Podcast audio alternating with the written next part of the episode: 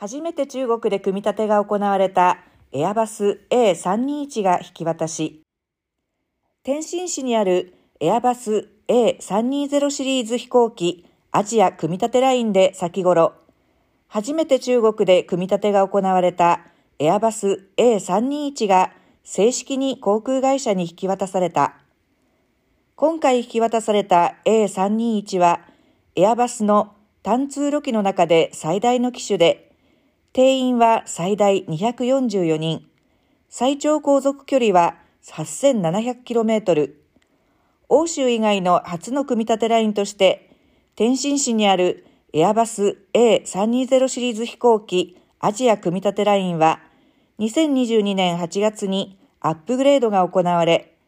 A321 の生産、引き渡し能力を備えた。同組み立てラインは、現在すでに A320 を1ヶ月あたり6機生産する能力を持っており、すでに600機余りの組み立てが完了している。